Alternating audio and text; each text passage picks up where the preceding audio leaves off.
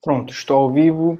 Boa noite, pessoal. Aqui é o Dr. Jonatas Catunda, cirurgião de cabeça e pescoço, e hoje começando a live especial, que eu estou chamando de Super Live, porque eu vou ficar uma hora ao vivo com vocês, né, tirando dúvidas, é algo que eu tenho feito todas as terças já há mais de dois anos, né, é, e hoje é edição de número 100, né, é, já faz mais de 100, mas é porque no meio do caminho eu parei de contar, depois eu contei de novo, e atualmente a gente está no número 100, mas deve ser um pouquinho maior, né? Então, boa noite a todos que estão me acompanhando. Para você que está assistindo na reprise, não está acompanhando ao vivo, é, já deixa o seu gostei, já se inscreva no canal, ative as notificações. Aqui você vai encontrar muita informação boa sobre as doenças da tireoide.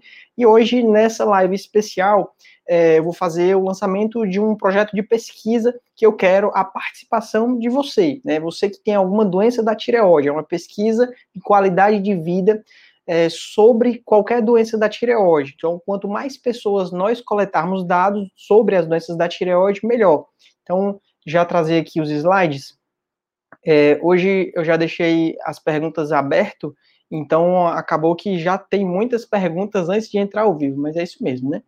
É, então, é, essa pesquisa, eu tenho a participação de três estudantes que é, eu oriento, né, a iniciação científica.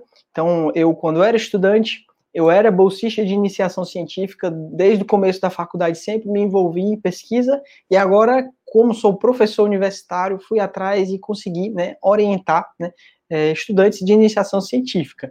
Então, essa pesquisa, nós estamos trabalhando nela há vários meses, o que a gente está começando agora, né, já tem por trás um bom planejamento. Então, aqui vocês estão vendo a lista dos trabalhos que já foram feitos em qualidade de vida sobre as doenças da tireoide.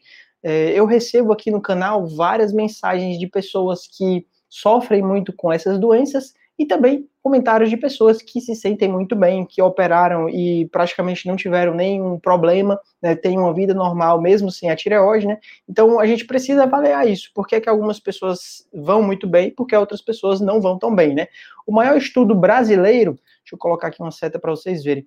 O maior estudo brasileiro é esse daqui de 2017. Ele tem apenas 280 participantes, né? Então Vejam que é algo muito importante, foi pouquíssimo pesquisado e a gente quer pesquisar, né? E é por isso que eu preciso da ajuda de vocês. Participar da pesquisa e compartilhar nos grupos de Facebook, de WhatsApp, Instagram, todos os locais onde você né, é, tem como atingir outras pessoas que também têm doenças da tireoide. Quanto mais gente respondendo, melhor. Né? Na descrição desse vídeo você vai encontrar o link para participar da pesquisa, cerca de 10 minutos, às vezes mais, às vezes menos, né, você consegue responder todas as perguntas e deixou a sua contribuição, né? Então, o maior estudo é, juntou mil pacientes, né? Então, hoje, com a, a, informação, com a tecnologia, com os canais de comunicação que nós temos, né? Aqui no Instagram, aqui no YouTube, 92 mil seguidores, né? No meu Instagram, 9 mil. No Facebook, 6 mil. Então, é, a gente consegue fazer uma pesquisa muito maior do que a maior que já foi feita, foi feita, né?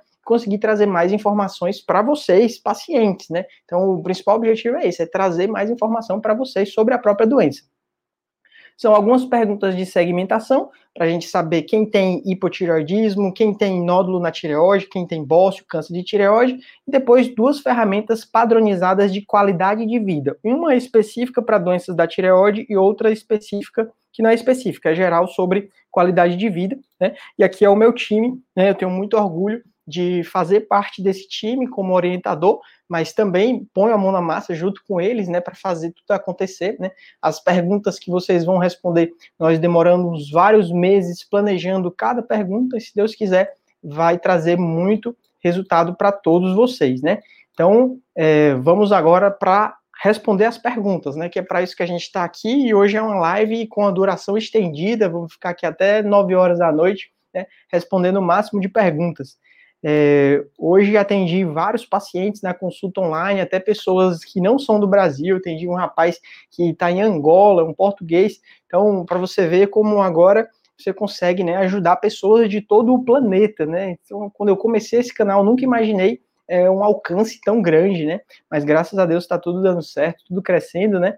Então, a primeira pergunta da Ariane Sampaio. A Ariane Sampaio mandou, né? Doutor, tireoide, a tireoide inflamada pode causar linfonodomegalia? Então, é assim, tireoide inflamada geralmente tem relação com a tireoidite de Hashimoto, né? Quando há um episódio intenso de tireoidite de Hashimoto, pode sim ter linfonodos aumentados, mas isso é bem incomum. Geralmente, a inflamação da tireoidite de Hashimoto é algo crônico que acontece lentamente, que a pessoa mal sente nenhum sintoma de inflamação. É, na cirurgia da tireoide, nos pacientes que têm tireoidite, é, às vezes nós conseguimos ver próximo da tireoide alguns linfonodos aumentados que são por conta da tireoidite que inclusive quando a cirurgia é por câncer de tireoide e o paciente tem tireoidite, às vezes causa até um pouco de confusão, porque o linfonodo aumentado, o cirurgião fica na dúvida se aquilo dali é o câncer de tireoide com metástase para o linfonodo ou se é só tireoidite, né? Acaba atrapalhando um pouco. Próxima pergunta da Sônia. Boa noite, doutor. Fiz uma ecografia de tireoide, RAD 5, fiz duas biópsias e o médio disse que cai para 3. É, não entendi muito bem a pergunta se é o TIRADS. Ah, eu acho que eu entendi o que ela quis dizer. TIRADS é uma classificação do ultrassom, né? E esse 3 deve ser o resultado da punção, Bethesda 3, né? São duas classificações diferentes que, para tomar alguma decisão, como uma decisão sobre cirurgia, né, a gente precisa analisar o caso como um todo. Então, é um nódulo TIRAD 5, que é suspeito, e Bethesda 3 não é um resultado benigno, é um resultado indeterminado, que provavelmente é um caso que vai acabar indo para cirurgia, mas claro, isso eu preciso avaliar vendo os exames e tudo, né? Próxima pergunta do Edivan. É, queria saber quantos centímetros é considerado linfonodo aumentado no pescoço. Tenho um com uns 4 milímetros, molinho, já tem 7 meses. Sinto dores na nuca, no braço, sou magro e alto, caroço é molinho e pequeno. É assim, Edivan, linfonodo aumentado o linfonodo a gente precisa considerar ele, se ele for alongado, né, ele pode ter até 2, 3 centímetros, não tem problema, né, esse centímetro dele é alongado, né, mas se ele for arredondado, aí, se for maior do que um centímetro, já é preocupante também. 4 milímetros, como esse que você colocou, provavelmente é algo tranquilo, né, quando a pessoa é alta e magra, os linfonodos do pescoço, eles são facilmente palpáveis, né, então, é, geralmente não tem tanta preocupação não, é tranquilo, né. Próxima pergunta da Nilza Mendes. Boa noite, doutor. Tenho um linfonodo de 3,8 centímetros reacional no pescoço do lado direito, porém estou com muita pressão no local se estendendo para o braço. Devo me preocupar? É assim, Nilza, esse tipo de pergunta eu não tenho como avaliar, realmente tem que ir no médico, né? Eu acabei de falar que até 2 centímetros era tranquilo, você colocou 3,8 centímetros, já é um linfonodo maior, né, aumentado. Realmente pode ser um problema mais sério, né? É bom avaliar com um cirurgião de cabeça e pescoço. Próxima pergunta da Flávia Regina. Então, pessoal, para quem está entrando na live, eu estou respondendo as perguntas do começo da live, tá certo? É, pessoas que chegaram cedo e postaram as perguntas. Nem sempre dá para responder todo mundo, mas hoje é uma live especial, tem uma hora. É pena que uma hora passa muito rápido, né? Quando eu vejo, já deu o final. Ah, então, a Flávia mandou aqui. É, tenho hipotireoidismo subclínico sintomático e tireoidite de Hashimoto. Gostaria de saber qual a relação do hipotireoidismo e fibromialgia, pois apresento vários pontos dolorosos. É, então, assim, a Flávia fez um, uma pergunta muito interessante, que é algo que eu comento muito com os meus pacientes, que eu noto que é, um, é algo recorrente, né? É, a pessoa ter problema da tireoide não impede ela de ter outras doenças. Então, às vezes a pessoa tem o hipotireoidismo, tireoidite de Hashimoto, faz tratamento e tem, por exemplo, uma ansiedade muito intensa, né? E o paciente acha que a ansiedade é por causa do hipotireoidismo, mas não é. Às, às, vezes a pessoa pode ter duas doenças, né? Como, por exemplo, hipotireoidismo e fibromialgia. A pessoa pode ter as duas doenças, né? O hipotireoidismo geralmente é uma doença que é fácil de tratar, sim, né? A gente vê vários relatos negativos, mas na verdade, se a pessoa fizer tudo certo, tomar o remédio, se exercitar, se alimentar bem, cuidar da própria saúde, vai ter uma vida saudável. Só que precisa sempre ver com o médico outras possíveis doenças que podem estar causando sintomas, né? Então, como esses pontos dolorosos. Pode ser que você tenha, Flávia, é, é, fibromialgia também, né? A relação, é, não existe uma relação causal entre uma doença causar outra, né? Hipotireoidismo causar fibromialgia. O que acontece é que é, é o mesmo grupo, mesmo perfil de pacientes que tem hipotireoidismo, é, mulheres da mesma faixa etária, né? Então, acaba sendo uma sobreposição, né? Acaba que você pode ter as duas doenças mais por coincidência e não porque uma puxa a outra, né? Próxima pergunta da Patrícia. Patrícia que já participou de várias lives, mandou: é, quem teve sintomas de hipoparatireoidismo após a tireoidectomia total e logo depois as glândulas voltaram a funcionar, ainda pode voltar a ter sintomas de hipopara? Essa é uma boa pergunta, Patrícia. É, então, assim, para quem não sabe, é, hipoparatireoidismo é uma complicação da cirurgia da tireoide, da tireoidectomia total, quando a gente remove os dois lados da tireoide e manipula todas as paratireoides, né? Nós temos duas de cada lado, então na cirurgia parcial não mexe na, nas outras paratireoides, só mexe naquele lado, né? E na total a gente mexe nos dois lados. É, o que acontece é que a paratireoide ela é responsável pelo metabolismo do cálcio e faz o cálcio se manter nos níveis normais.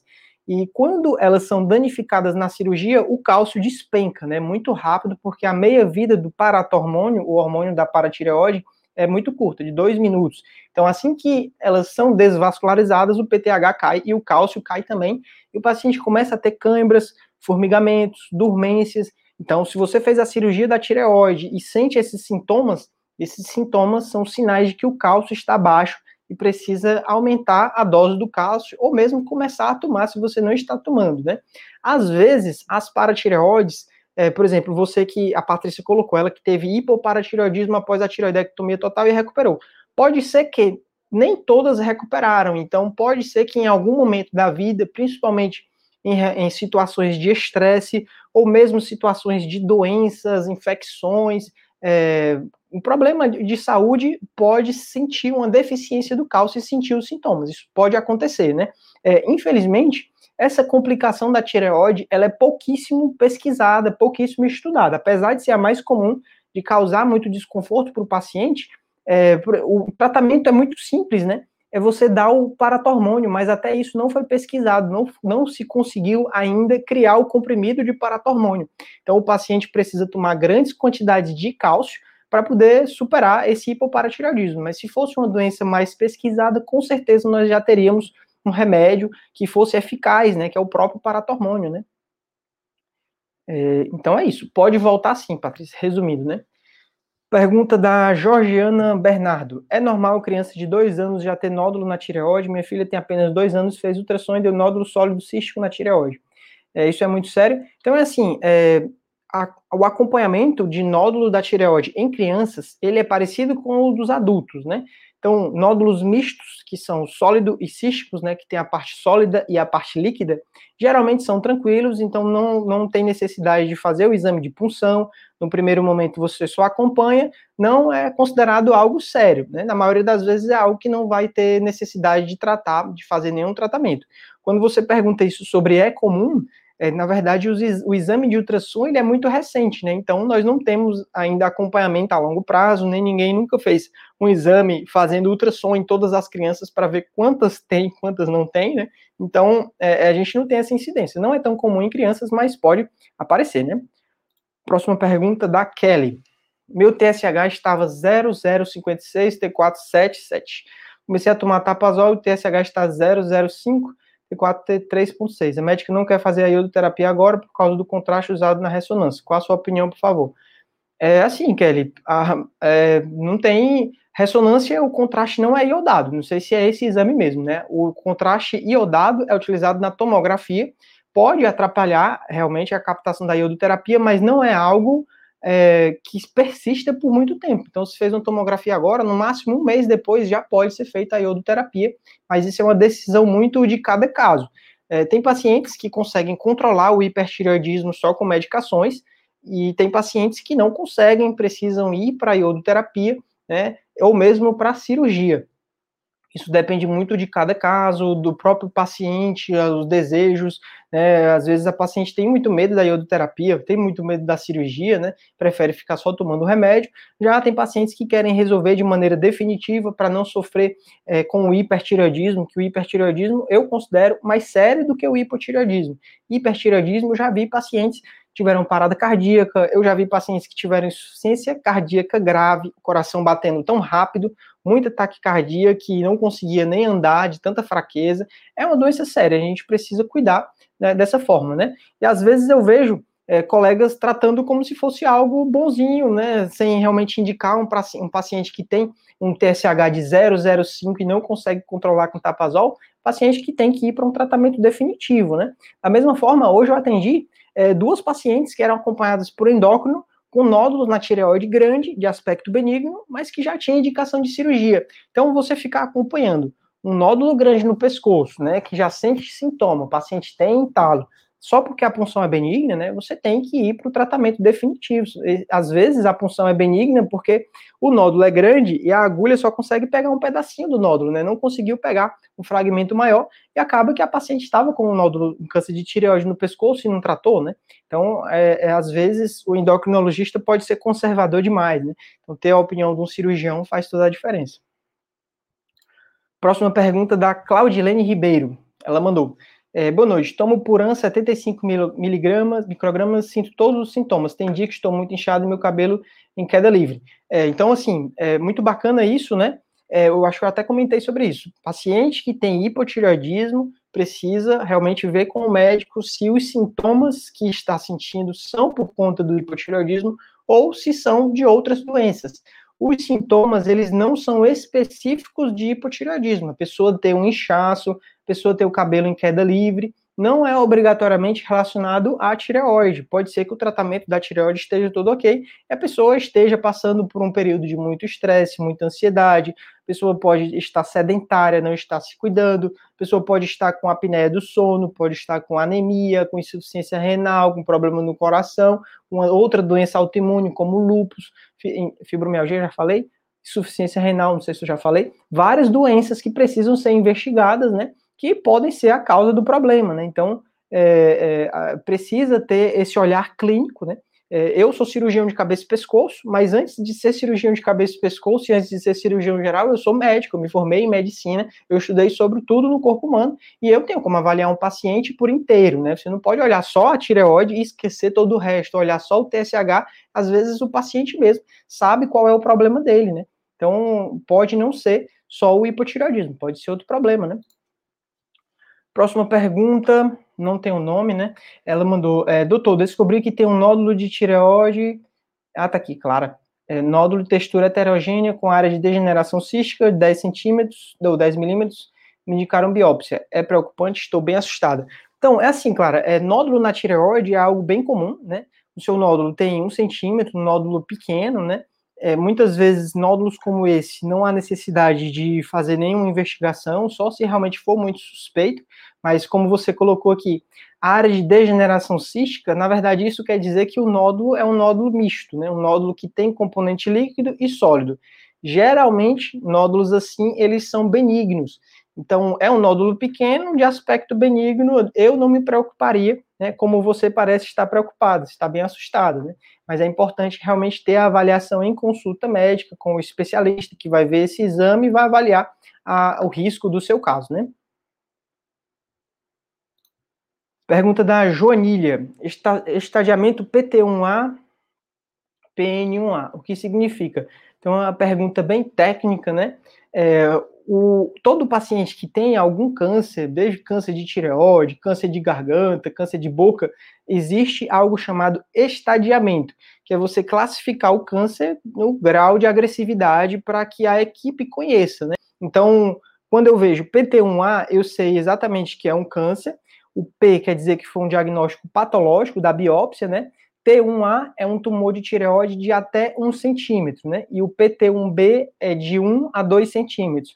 O PT3, não, o PT2 é de 2 a 4 e o T3 é maior do que 4. E o T4 é quando há invasão de estruturas como carótida, traqueia, né? Então, T1, 2, 3 e 4. É, e o N1A quer dizer que havia linfonodos próximo da tireoide. N1B é quando há linfonodos no compartimento lateral. Então, é, PT1A, N1A é considerado um dos menores estadiamentos, né, mais iniciais. Mostra que o tumor foi tratado ainda no começo, mas esse estadiamento para tireoide ele não é dos mais úteis, porque ele não consegue prever risco de recidiva.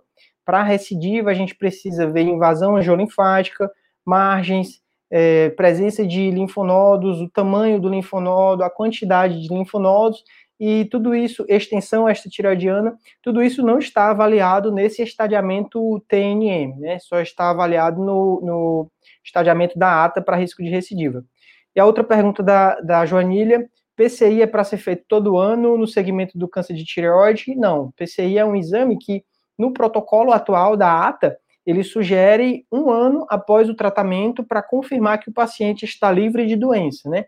Então, a pesquisa do corpo inteiro, esse exame chamado PCI, o paciente toma o iodo radioativo e depois faz um exame cintilográfico para saber onde o iodo radioativo foi parar. Então, se o paciente faz uma PCI um ano após o tratamento, se não captar nada, é porque está curada, não tem nenhuma doença, né? Se captar em algum local, precisa avaliar se é resto de tireoide ou recidiva, né? E acompanhado a essa PCI que é feita um ano após o tratamento, a gente também dosa a tireoglobulina e o TSH, né? O TSH para confirmar que está realmente bem estimulada, né? Porque para tomar esse iodo radioativo precisa fazer aquele preparo de 30 dias ou tomar o Tyrogen. E aí quando esse TSH sobe, ele estimula a tireoglobulina. Então, se a tireoglobulina estimulada for menor do que 1, quer dizer que a pessoa está curada, né? Quer dizer que não tem nada de câncer, então é um exame muito bom para ser feito, porque você pode reduzir a intensidade do tratamento. Você não precisa tratar um paciente que era de alto risco ou de médio risco como de alto risco. Você pode tratar ele de maneira menos agressiva, fazendo menos terapia supressiva, né? Então, próxima pergunta da Natália. Boa noite, gostaria de saber se o cisto colóide cresce, cresce ou se desmancha sozinho. Então, cisto colóide é uma bolinha de líquido, uma bolinha de água na tireoide, né? É, ele, às vezes, desaparece sim, se ele for pequeno, às vezes a pessoa faz um exame de ultrassom, tem os cistos, quando repete o exame, o cisto desaparece, né? É algo muito bacana, né? Próxima pergunta da Antônia. Boa noite, estive no seu consultório, me receitou propanolol, vi que causa dependência até parada cardíaca. É, então, assim, Antônio, bem bacana isso, foi comigo, né? É, então, assim, o propanolol é um remédio que, se você for ler a bula de qualquer remédio, a pessoa pode se assustar, né? Quando ele é bem indicado, por exemplo, nos pacientes que têm é, hipertireoidismo, hipertireoidismo grave, com palpitações, com o coração acelerado, tremores, né? A indicação de fazer um beta-bloqueador, porque a pessoa que está com a frequência cardíaca de 120, coração muito acelerado, precisa tomar um remédio como esse, o propanolol, justamente para evitar uma parada cardíaca, né? Então a pessoa tem que tomar, Antônio. É, é, é isso aí, né? É, deveria ter mandado uma mensagem para mim para a gente conversar sobre isso, né? No seu caso, eu tenho medo é se você não tomar, é o contrário, né? Você não está tomando, está com o coração acelerado por conta do hipertireoidismo, né? Então, Próxima pergunta da Maeli. Boa noite, doutor. Anti-TPO de 210, tomo por ano 50, o que é mais necessário para tratar tireoidite de Hashimoto? Os outros hormônios estão nos valores de referência. É, então, assim, uma pergunta interessante é exatamente sobre isso, sobre os valores de referência do, do tratamento, né? É, às vezes, um TSH dentro do normal, que é o que? É até 4,3, pode não ser o normal para o paciente. Então, uma pessoa pode ser que para ela é, a média da população é um TSH em torno de 1,1, 1,5. Então, pode ser que um TSH que, apesar de estar dentro dos valores de referência, pode não ser o, o ideal para você, né, Maeli? É, sobre anti-TPO, não há necessidade de ficar acompanhando os valores de anti-TPO, ele basicamente confirma que você tem tireoidite, mas não tem necessidade porque é um exame que fica flutuando ao longo dos anos, né? E sobre o que é necessário mais para tratar a tireoidite de Hashimoto, é você ter hábitos de vida saudáveis, né? É o quê? É se alimentar bem, evitar alimentos industrializados, é você é, se, se, exercitar, praticar atividade física. Eu considero o exercício físico como um dos melhores remédios para tireoide. O paciente que tem qualquer doença da tireoide precisa se exercitar. É você dormir bem, é você evitar estresse, então, tudo isso faz parte para você ter uma qualidade de vida, né? Ter uma vida boa, mesmo tendo a tireoidite de Hashimoto, mesmo tendo hipotireoidismo, né? Próxima pergunta da Vera. É, boa noite, doutor. Faz um ano e cinco meses, tiroidectomia total, papilífero, não fiz iodo, fiz ultrassom e veio assim, imagem hipoecóica, levemente embolsolada, medindo 4 milímetros para traqueal. É, é assim, Vera, é, isso é algo que eu não tenho como avaliar, né? Só por esse laudo. É, pode ser um, um, linfonodo, como pode não ser nada. Às vezes é um granuloma, às vezes é um local onde tinha uma ligadura, às vezes é uma paratireoide, né? É, eu realmente eu não tenho como, como avaliar, né? Só por essa sua mensagem. Isso é interessante você ver em consulta médica, né? Pergunta da Carla. Carla, seguidora do canal que virou paciente, mandou aqui: parabéns pela live de número 100 É, para o acompanhamento de câncer de tireoide, o ideal é fazer os exames de sangue no mesmo laboratório ou pode mudar? Eu estou aqui, obrigado, e a, a, borboletinha é o símbolo da tireoide, né?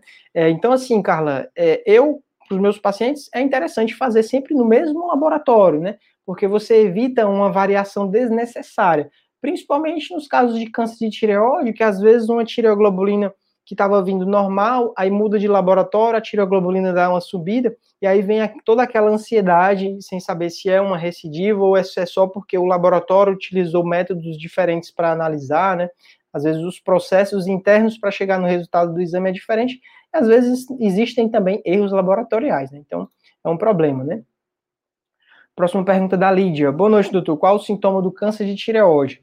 É, então, assim, Lídia, câncer de tireoide eu estou vendo aqui que alguém fez um super chat. Vou já responder essa pergunta aqui, né? É, então, só terminar da Lídia. Sintoma do câncer de tireoide é o quê? Rouquidão, paciente que tem é, um nódulo duro no pescoço, né? E a rouquidão. Esses são os sintomas, mas geralmente o paciente não chega a ter esses sintomas. Muitas vezes o câncer ele é descoberto através do exame de ultrassom, que vê um nódulo suspeito o nódulo é puncionado, vem uma punção suspeita de câncer e a pessoa vai para a cirurgia para tratar esse câncer, né? Geralmente a história é essa. Em alguns pacientes, o câncer pode passar vários anos sem ser descoberto, até que um dia a pessoa começa a ter rouquidão, porque o câncer invadiu a corda vocal ou invadiu a traqueia, e a corda vocal, quando ela fica paralisada, a pessoa tem né, a rouquidão. Mas o recomendado é o quê? Faça um ultrassom uma vez por ano para encontrar um nódulo, se encontrar, né, cuidar dele, né? Pergunta do Superchat é do Naldo. Superchat é uma forma de você conseguir aparecer na frente de todo mundo, né, pessoal? Porque tem que considerar, né? Naldo mandou aqui. Doutor, descobri um CCE, acho que é um SEC, né? Carcinoma espino celular não invasivo, 10 dias.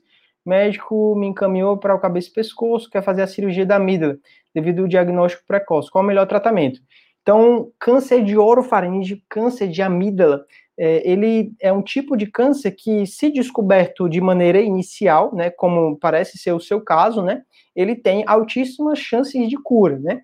O tratamento depende justamente do tumor, né. Se é um tumor pequeno que pode ser removido por cirurgia, o melhor tratamento é a cirurgia, você conseguir remover todo o tumor, né. A questão é que, às vezes, um tumor muito posterior na orofaringe, se o paciente não tiver uma abertura de boca muito boa, é, tiver trisma, a boca travada, não abre a boca, né? A língua muito para trás e para cima, o céu da boca muito baixo, às vezes nós não conseguimos fazer um, um bom acesso e conseguir tirar o tumor é, pela boca, né? Então, em alguns casos, principalmente se o tumor for muito grande, é, precisa até fazer uma mandibulotomia, serrar o osso da mandíbula para conseguir acessar o tumor, remover o tumor inteiro e fechar. E uma cirurgia como essa tem muita complicação, tem um tempo mais difícil de recuperação, então é, nem sempre a cirurgia é optada de maneira inicial justamente por isso, por causa do acesso, né? Mas se a cirurgia for possível, é, se for um tumor pequeno que você consiga tirar, é ótimo, né?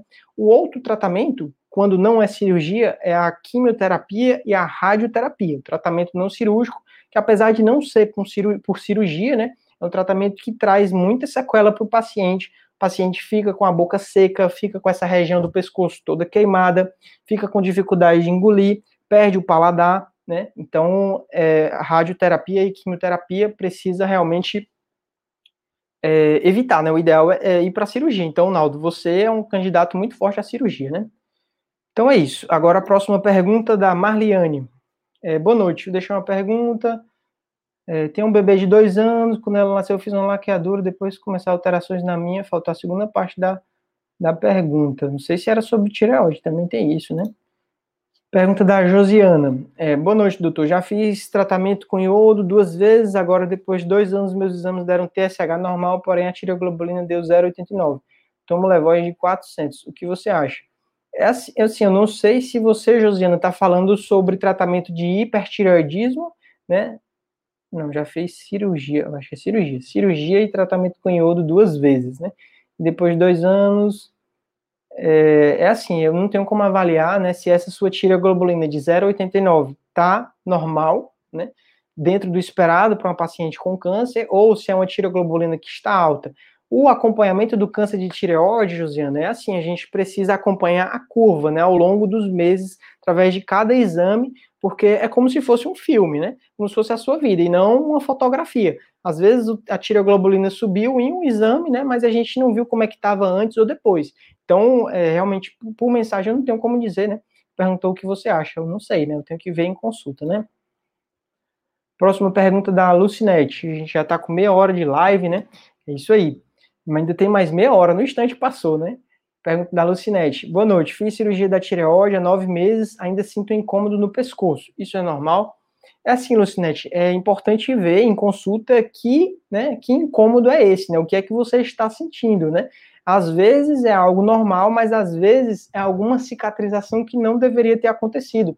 Então, por exemplo, se a paciente depois da cirurgia fica muito travada, mal mexe o pescoço, é, podem surgir traves de fibrose nessa musculatura dessa região do pescoço e a pessoa fica sentindo desconforto, às vezes a pele é, que a gente descolou na hora da cirurgia, depois ela, ela fica muito colada na traqueia, fica com o pescoço meio que congelado e isso pode causar muito desconforto.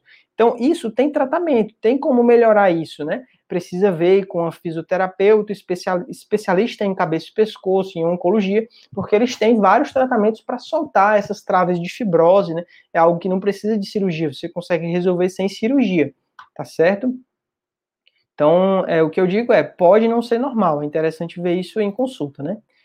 Próxima pergunta da Nancy. Boa noite. É, fiz ultrassom da tireoide com dupla impressão final, alteração textural difusa associada à tireoidopatia crônica. O que significa isso? É assim, o médico é, colocou muitas palavras bonitas para ficar bem confuso para o paciente não entender, né? Basicamente, ele está dizendo que a sua tireoide tem alterações sugestivas de tireoidite de Hashimoto, que é importante fazer os exames de sangue para ver se você já está em hipotireoidismo ou não. Então, fazer o TSH, fazer o T4 livre e fazer também anti-TPO e anti-tireoglobulina para investigar melhor por que, que a sua tireoide está com esse aspecto alterado, né? Que é o povo, a gente fala tireoide inflamada, né? Como se ela tivesse bem alterada, então é tireoidite, né?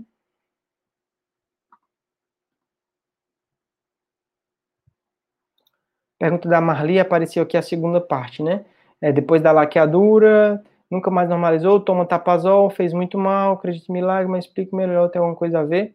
É, não, assim, não existe relação com laqueadura, com gravidez e com problemas da tireoide. Pode ter sido só uma coincidência, pode ter sido induzida pelo estresse do procedimento cirúrgico, né? É algo que pode acontecer. É, você falou que toma tapazol, mas me faz muito mal no estômago. Precisa ver é, quanto tempo você já está tomando esse tapazol. Se fizer mais de um ano de uso do tapazol, Marli, é interessante ver a possibilidade de fazer é, iodoterapia, né? Porque eu não deixo, assim, eu recomendo que meus pacientes não, não passem de um ano tomando tapazol, porque se não resolveu em um ano, pode ser que não resolva mais e a gente está perdendo tempo. Então, após um ano é bom reavaliar, né, e mandar para iodoterapia. Pergunta da Vanessa. É, boa noite, doutor. Para quem fez tiroidectomia total em março, iodoterapia 150 em junho, hoje exames T4 valor 79, tiroglobulina detectável, TSH001 é sinal positivo do tratamento? É assim, Vanessa, eu não tenho como saber, né? É, cada exame, por exemplo, um TSH de 001, se o seu caso for um caso de baixo risco, é um TSH muito baixo, né? Então não teria necessidade de manter tão supresso, né? Então vai depender muito de cada caso, né? Próxima pergunta da Marlene. É, boa noite, doutor. Fiz cirurgia total, carcinoma papilífero, vai fazer dois anos em setembro, tomo muito cálcio. Será que vai ser definitivo? Meu purante, 137, às vezes fico escurecendo as vistas. Será que é? Então é assim, a Marlene fez a cirurgia da tireoide e pela quantidade de cálcio que ela toma, ela teve hipoparatireoidismo, né? A gente já falou mais cedo nessa live, é uma complicação comum da cirurgia da tireoide e que às vezes ela se torna definitiva. E como é que a gente avalia isso? É, após seis meses da cirurgia, se as paratireoides não se recuperaram, provavelmente elas não vão mais se recuperar. É muito raro elas voltarem a funcionar depois de seis meses, né? Então, como já faz dois anos, Marlene, infelizmente elas não vão voltar e você vai precisar fazer esse manejo do hipoparatireoidismo, né? Então, esse cálcio que está baixo, que precisa tomar muito cálcio, pode ser otimizado. Existem outros remédios que a gente pode associar, né? ou marcas diferentes de cálcio, ou mesmo mandar manipular o cálcio elementar numa farmácia de manipulação para ter uma dose maior de cálcio elementar, que ao invés de tomar cinco comprimidos de cálcio normal, você pode tomar só um do cálcio elementar, né? Consegue ter mais qualidade de vida, né? Quanto à vista escurecer, isso pode ser sintoma de outros problemas, ou mesmo desse problema se não estiver bem compensado, né? Às vezes pode ser algo do coração, às vezes pode ser algo do pulmão, às vezes pode ser a pressão que está alta ou está baixa, pode ser hipoglicemia, podem ser diversos problemas de saúde que você precisa ver isso, né? Em uma consulta médica, né? Angino Oliveira, boa noite, doutor. Tenho oito meses de cirurgia total, deu completamente comprometido do lado esquerdo, sinto muita dor também tenho encharcado muito. Fiz de em fevereiro, o senhor pode me responder, é normal? É, é assim, falei há pouco, né? Essas sensações no pescoço após a cirurgia é algo que eu não tenho como avaliar pela live, né? É interessante ver isso em consulta, pode não ser normal, é algo que precisa ser visto, né? E às vezes tem tratamento, né? Então, realmente é algo que aqui na pergunta não dá para responder, né? Pergunta da Gildene. É, boa noite, doutor. Tenho uma ondulação arredondada na região da papada, bem no meio, quando estou com alguma irritação na garganta, ela aumenta. Assim, diminui. O senhor poderia me dizer? É assim, Gildene, isso também é algo que eu não tenho como avaliar na live, né? Realmente é algo que tem que ver no médico. Às vezes o exame de ultrassom pode avaliar bem e dizer o que é isso, né? É, na região da papada existe um tipo de tumor que é o chamado cisto tireoglosso. É uma bolinha de líquido que é uma alteração embriológica né, na, do, do, cisto, do duto que surge a tireoide, né? Então ele fica nessa região e ele pode aumentar e diminuir, mas geralmente é caso de cirurgia, né? Então é algo que vai ser visto no ultrassom, né? E aí se for realmente tem que tratar, né? Próxima pergunta é da Neurice, veio do Facebook, né? Ela mandou: tireoide da ansiedade tem remédio? Então é assim, é, quando o paciente tem doença da tireoide descompensada, como hipotireoidismo ou hipertireoidismo, se a dose da medicação não estiver ok, pode sim dar ansiedade. Mas quando o paciente começa o tratamento e fica dentro do normal, não é mais motivo a ansiedade ser por conta do problema da tireoide, né? Isso é uma coisa tão séria que às vezes o paciente vai para o psiquiatra tratando uma depressão, uma ansiedade, e só então, quando muda de médico, vai em outro médico, por acaso faz um exame da tireoide e descobre que estava ou em hipotireoidismo ou hipertireoidismo. E os tratamentos da depressão não funcionam. É só quando começa o tratamento da tireoide é que a pessoa fica boa da depressão. Né? Então, é importante, sim, em todo paciente que tem depressão, que tem ansiedade muito alta, fazer avaliação da tireoide. E os pacientes que já sabem que tem doença da tireoide precisam ficar atentos, porque se começarem a aparecer sintomas do hipotireoidismo, pode ser que a dose da medicação não esteja adequada, né? E aí tem que ajustar melhor a dose, né? Pergunta da Sônia. Parabéns pela live, também pela pesquisa. É isso aí, pessoal. Só relembrando, né, para quem entrou depois do começo, na descrição desse vídeo tem um link para vocês preencherem umas perguntas. 10 minutinhos é suficiente, né, para a gente coletar esses dados e daqui a uns três meses, mais ou menos, eu quero pelo menos mil pacientes para a gente fazer a maior pesquisa do mundo. Mas se vocês nos ajudarem, né, e conseguirem mais gente, muito melhor, né? É, então, qual a maior dosagem de hormônio pode ser tomada? Comecei com 100, agora com 175, estou há oito meses tentando baixar o TSH e nada. É assim, Sônia, às vezes é questão de outros problemas, né? Dose mais alta, eu já vi pacientes tomando até 300, né? É, e aqui na live mesmo, teve uma pessoa que colocou que toma 400. Mas isso é algo que pode ser algum problema no estômago, no intestino, que não está absorvendo bem a medicação, ou pode ser que o intervalo que você está dando entre a hora que você toma o remédio, né, e a hora que você se alimenta está muito curto. Em alguns casos, a gente pode testar o paciente tomar o remédio antes de dormir, né, com a barriga vazia, toma o remédio e vai se deitar, que aí passa a noite toda com o remédio sendo absorvido, né? Então, são estratégias que a gente pode usar. Às vezes, é algum remédio que você está tomando pela manhã e aquilo dali interfere na absorção da levotiroxina, né, do Puran, por exemplo, cálcio pode interferir na absorção, é, ferro, pacientes que têm anemia e tomam ferro não podem tomar o ferro pela manhã, porque senão o ferro ele atrapalha a absorção da levotiroxina. Às vezes o paciente nem sabe disso, e aí o TSH não baixa, né? O TSH fica constantemente alto, descontrolado, porque o paciente está tomando o remédio e o efeito está sendo anulado, né? Então, é importante avaliar tudo isso, né? Todos esses efeitos, às vezes é a marca, interessante às vezes mudar a marca, porque assim, é um ponto importante é que todas as marcas são muito boas, de levotiroxina, né?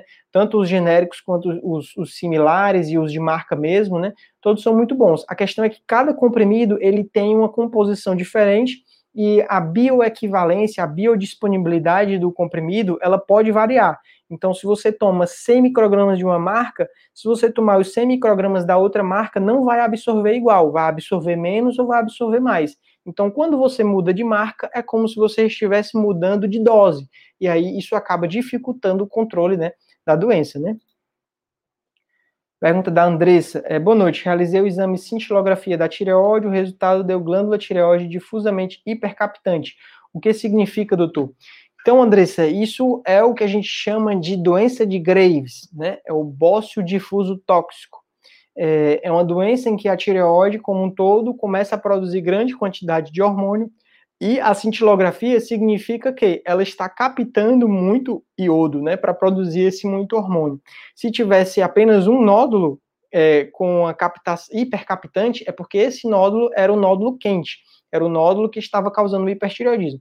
No seu caso, como é a tireoide toda, é doença de Graves, que aí o tratamento, eu já falei algumas perguntas aqui, né?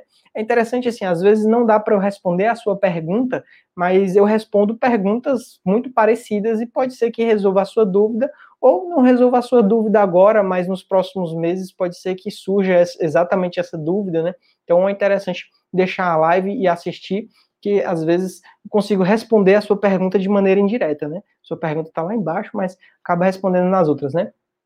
Então, tratamento do hipertireoidismo, medicação não resolveu, iodoterapia não resolveu, cirurgia. Ou, em alguns casos, vale a pena ir direto para a cirurgia, quando o hipertireoidismo não é tão intenso e a pessoa tem um bócio volumoso. Né? Nesses casos, às vezes, a cirurgia é uma boa opção, porque trata o bócio e o hipertireoidismo. Próxima pergunta da Marilza. É, boa noite. Fiz tiroidectomia total há dois anos. Gostaria de saber qual recidiva aparece na PCI, como fígado e pulmão? O exame é confiável? É assim, Marilza, é, essa é uma pergunta interessante, né? É, é um exame confiável, sim, mas em casos de tumores agressivos, ela pode não, não mostrar uma recidiva. Então, é, às vezes eu fico receoso de falar algumas coisas porque algumas pessoas que assistem os vídeos são muito assustadas, né? Então eu falo isso a pessoa já vai ficar pensando que o câncer dela é um câncer agressivo, né? Mas é, o carcinoma papilífero, que é o mais comum, ele é do tipo bem diferenciado. Ele produz tireoglobulina, ele capta iodo, então ele aparece na PCI. Mas em algum ponto, o tumor pode sofrer mutações e começar a virar indiferenciado ou pouco diferenciado. Quando isso acontece, ele não produz mais tireoglobulina, então pode ter a recidiva e a tireoglobulina não sobe, porque ele se ele virou pouco diferenciado, então ele não faz mais as coisas que a tireoide faz, né? Não produz tireoglobulina, e ele pode também não captar mais iodo, então não aparece na PCI.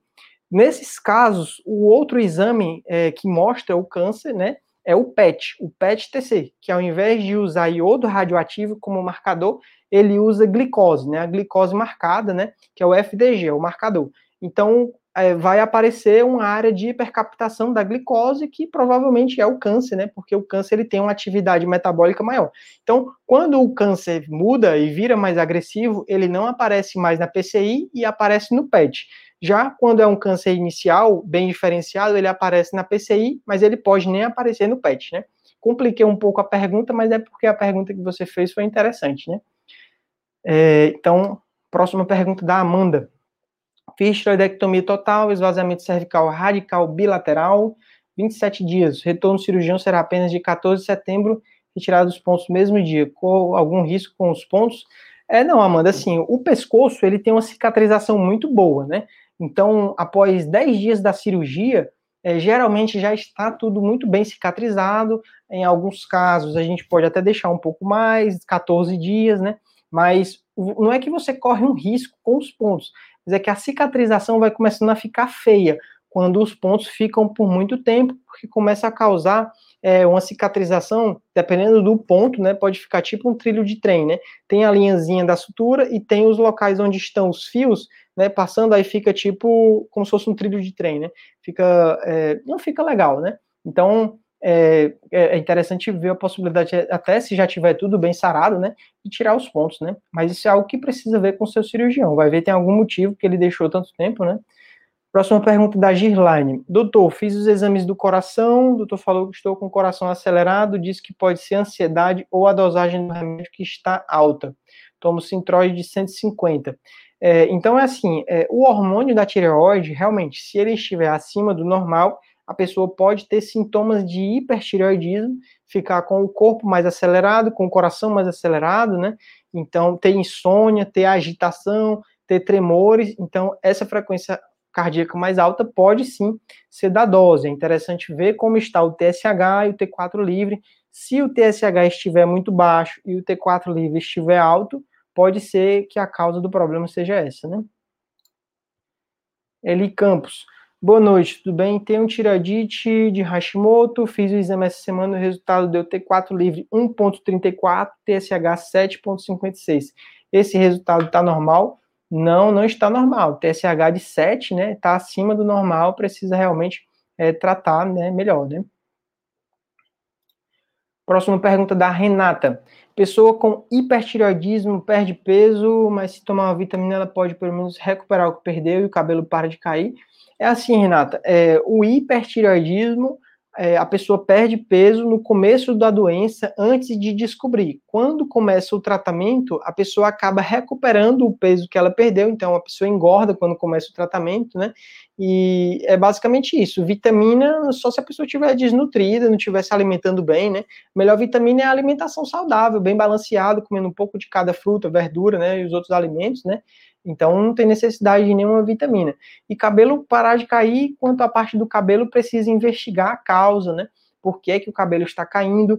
É muito comum o cabelo ele ter ciclos, períodos de queda, que é algo natural, às vezes depois de alguns meses, depois de um estresse grande, após três a quatro meses, o cabelo pode cair muitas vezes, em grandes quantidades, mas é algo que depois se recupera, né? Então é algo que precisa ser visto em consulta com o dermatologista. Pode não ter nada, não ter nenhuma relação com a tireoide, né? Isabela mandou só um comentário aqui. Boa noite, doutor. Obrigado. Parabéns que venham mais lives para nos ajudar e nos acalmar também. É isso aí, Isabela. Pra você ver, né? Eu tô há uma hora respondendo pergunta e não chega nem perto do final. é muita pergunta. Então, a Gesiane mandou. Boa noite, doutor. Gostaria de saber quanto tempo demora, em média, a cicatrização interna de uma tiroidectomia parcial, pois são alguns tecidos e camadas que são manipulados. Operei dia 3 e estou bem. É, então, assim, a cicatrização, ela tem estágios, né? Então, a parte mais aguda, os primeiros sete dias, depois disso tem uma segunda fase que dura três meses, e depois disso tem uma terceira fase que dura um ano, né? Então, é, vai depender do que a gente está falando de cicatrização. A pele, geralmente, 7 a 10 dias já está cicatrizado. Por baixo, demora um pouco mais, né? E o tempo final, um ano, né? Mais ou menos isso. Mas, claro, vai depender do metabolismo de cada pessoa, vai depender do tamanho da cirurgia, de quanto de tecido foi manipulado, se era um bócio volumoso, se teve esvaziamento cervical, né? Então, tudo isso é levado em consideração, Gesiane. A Glaucia mandou aqui parabéns, a Glaucia, seguidora que virou paciente, né? Agora com a consulta online. Caso bem interessante da Glaucia. Rosa Medeiros mandou: Estou sofrendo com dores nas glândulas salivares após a iodoterapia. O que posso fazer para melhorar? É, então, Rosa, Rosa mandou a pergunta do Facebook.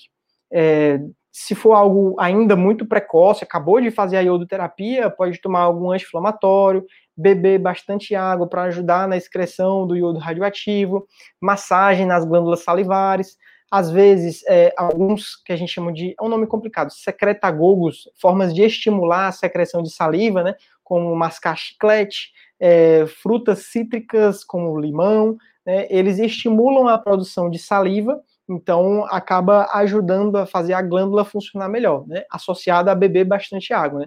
Isso pode aliviar, né, esses problemas das glândulas salivares, mas é algo que precisa ser avaliado por um médico, às vezes pelo exame de ultrassom, porque podem surgir cálculos nas glândulas salivares e ser a causa da dor, né? É, perdão.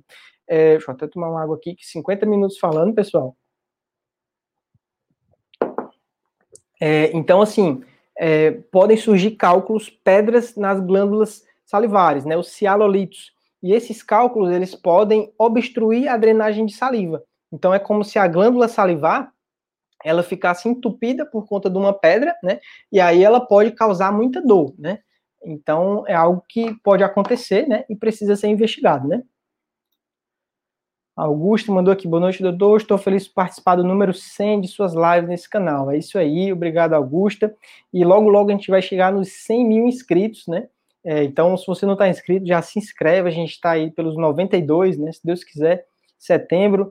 Setembro está chegando meu aniversário. Eu queria no meu aniversário chegar nos 100 mil, mas eu acho que não vai dar tempo, não. Vai depender de vocês, né? Sueli mandou. É, olá, boa noite. No meu exame de PCI deu captação no rim direito, onde já tem algum tempo tendo dor. Poderia ser algum tipo de câncer? É uma boa pergunta, Suelen. Não é normal. É, é, assim, se for uma captação bilateral dos dois rins, pode ser só algo fisiológico, né, do iodo sendo excretado, sendo eliminado, né, então é, pode ser algo normal. Mas se for algo focal em apenas um rim, pode ser algo, né? É assim, é muito raro metástase no rim, mas às vezes acontece, né? Em medicina, principalmente nessas doenças da cirurgia de, de cabeça e pescoço, é comum nós vermos coisas raras, né? Eu já vi diversas coisas que você nem imagina que podem acontecer com a cabeça e pescoço, com os tipos de tumores, né? Eu já até escrevi e publiquei um artigo de um caso que era o primeiro do Brasil, um tipo de câncer raro de glândula salivar, né? Outro caso que a gente pegou um tumor raro do ouvido, que era o segundo da história, né? Então, muito interessante o que pode acontecer no ser humano, inclusive uma metástase para o rim, né? Talvez não seja, Suelen, talvez é só a captação mesmo, né?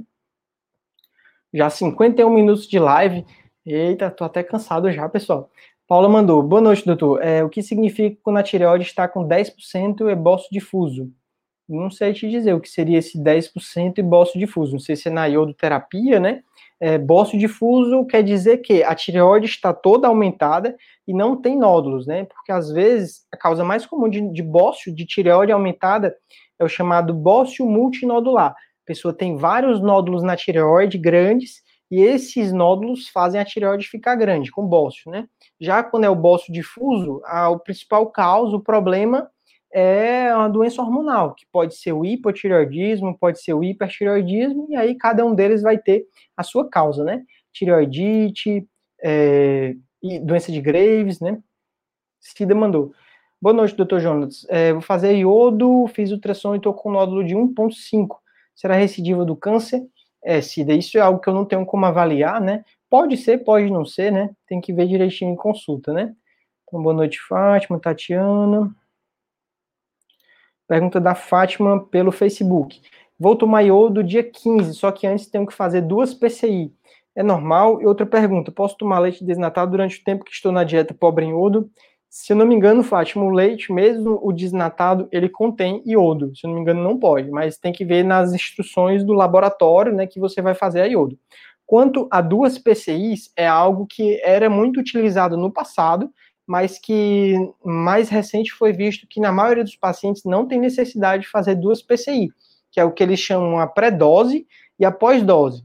Então, faz sentido você pensar numa pré-dose. Antes de dar a dose total, você dá uma dose menor, 5 miliquiri, 5, toma, ao invés de tomar a dose de 100, de 150 da iodoterapia, você toma 5 ou 3 e vê onde ele foi parar se não tem sinal de doença à distância, você dá uma dose. Se tiver sinal de doença à distância, você dá uma dose muito maior. Só que na maioria dos pacientes não tem essa captação à distância, não tem necessidade. Então a pessoa toma essa, essa quantidadezinha menor de 5, e o que acontece é que, para fazer essa pré-dose, acaba atrapalhando a dose, né? Então é algo que meio que reduz o efeito do tratamento, né? Você fazer duas PCIs. Isso não é da minha cabeça, isso é que foi testado, foi visto em vários estudos, né? Então, infelizmente, às vezes, essas duas PCIs são feitas para gerar parte financeira para a clínica, para o médico nuclear. Infelizmente, na medicina, às vezes, as condutas são tomadas não pensando no melhor para o paciente, mas sim no melhor para a clínica, no melhor para o médico, melhor para o plano de saúde, né? Então, essas duas PCIs atualmente não tem necessidade mais, né? A gente faz só uma mesmo, né? Então, realmente precisa ver direitinho. Eita, que pulou aqui as perguntas de uma vez, eu me perdi. É... Pergunta da Renata. É, um hipotireoidismo com o tempo pode se tornar um hipertireoidismo? É uma boa pergunta, Renata. Sim. É, na verdade, não, né? Por quê? O paciente que tem hipotireoidismo, o que é que acontece? Né? A pessoa tem tireoidite de Hashimoto, a tireoide ela vai parando de funcionar, e aí é, ela não tem mais como produzir muitos hormônios, né? Pelo contrário, ela está quase parando, né? Então, o que pode acontecer é o tratamento para o hipotireoidismo induzir hipertireoidismo. Tipo assim, você tomar uma dose alta demais, mas não é um hipertireoidismo é de doença, né? É só você reduzir a dose que volta ao normal. Eu acho que deve ser isso que aconteceu, né? Para você ter feito essa pergunta, né? Estava tratando o hipertireoidismo ou hipotireoidismo, a dose ficou alta demais e o exame mostrou hipertireoidismo. É porque é, é, assim, é hipo ou hiper é um estado, né? Não é a pessoa é hipotireoidismo, ela está com hipotireoidismo e aí quando ela toma a medicação, ela vai para o normal, que é o eutireoidismo, né? Então ela está em eutireoidismo, né? Próxima pergunta da Gláucia, e a gente já está bem perto do final, já vou já já encerrar, pessoal. Ela mandou: é, boa noite, doutor. Gostaria de saber se quem tem cisto e nódulo na tireoide pode causar queda e ressecamento do cabelo, pois meu cabelo está muito ressecado e caindo muito. Assim, cisto e nódulo na tireoide, eles não causam queda de cabelo, eles não afetam né, é, regiões adistantes da tireoide, né? Eles só causam sintomas locais quando estão grandes. Então, quando o cisto ou o nódulo da tireoide estão grandes o suficiente e comprimem as estruturas ao redor, a pessoa pode ter entalo, pode ter uma dificuldade de engolir, às vezes, quando movimenta o pescoço em alguma região, pode ter dificuldade de respirar, porque se for grande, né? Mas é, problemas de queda de cabelo pode aparecer se a pessoa tiver também doença hormonal. Então, se tiver o cisto e o nódulo e tiver alteração nos hormônios. É por isso que é importante todo paciente que faz ultrassom de tireoide fazer também os exames de sangue, de TSH e T4 livre para ver como a tireoide está, né? E o contrário também, se o paciente faz o exame de sangue, ele também precisa fazer ultrassom de tireoide para ver se tem nódulo, para ver se tem cisto, né? Beleza, pessoal? Então eu vou interromper por aqui a quantidade, as perguntas, né? É, pra você ver, ainda tem muitas perguntas. Uma hora respondendo pergunta e eu não consigo responder todo mundo, né? Eu sempre faria me, fazia meia hora, né? E aí achava que fazendo uma hora, um dia eu ia conseguir responder todo mundo.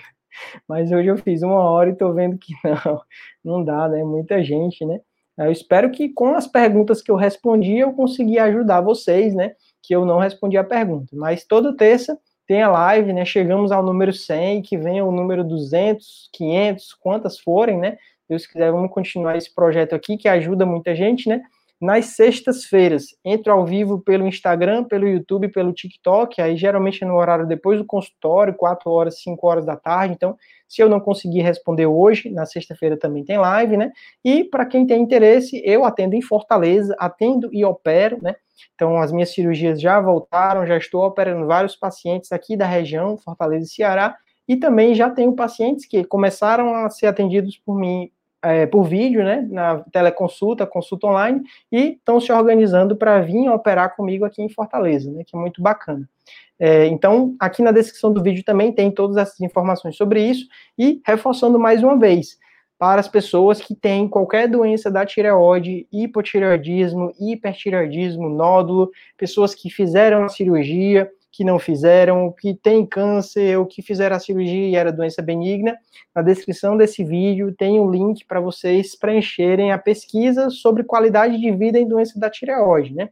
É algo que a gente quer coletar o máximo possível de informação para depois publicar um artigo numa revista de peso mundial para mostrar como é a realidade das pessoas que têm essas doenças, né? Então, às vezes, você acha que seu, a sua qualidade está ruim, mas quando a gente vê, a de todo mundo vê que não é tão assim, a maioria dos pacientes vai bem, que é o que eu vejo na prática, né? A gente quer quantificar isso. O objetivo da pesquisa é justamente esse, né?